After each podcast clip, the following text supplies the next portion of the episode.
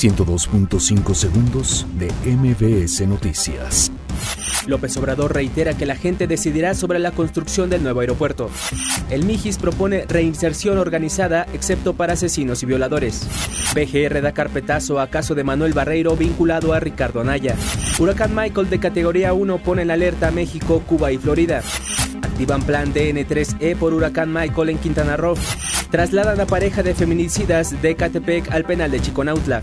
Otorgan premio Nobel de Economía a William Norhaus y Paul Romer. Donald Trump advierte que si ganan los demócratas, Estados Unidos podría convertirse en Venezuela. Interpol designa al surcoreano Kim Jong-un como su presidente interino. Venom se posiciona como la película más taquillera del fin de semana en la Ciudad de México. 102.5 segundos de MBS Noticias.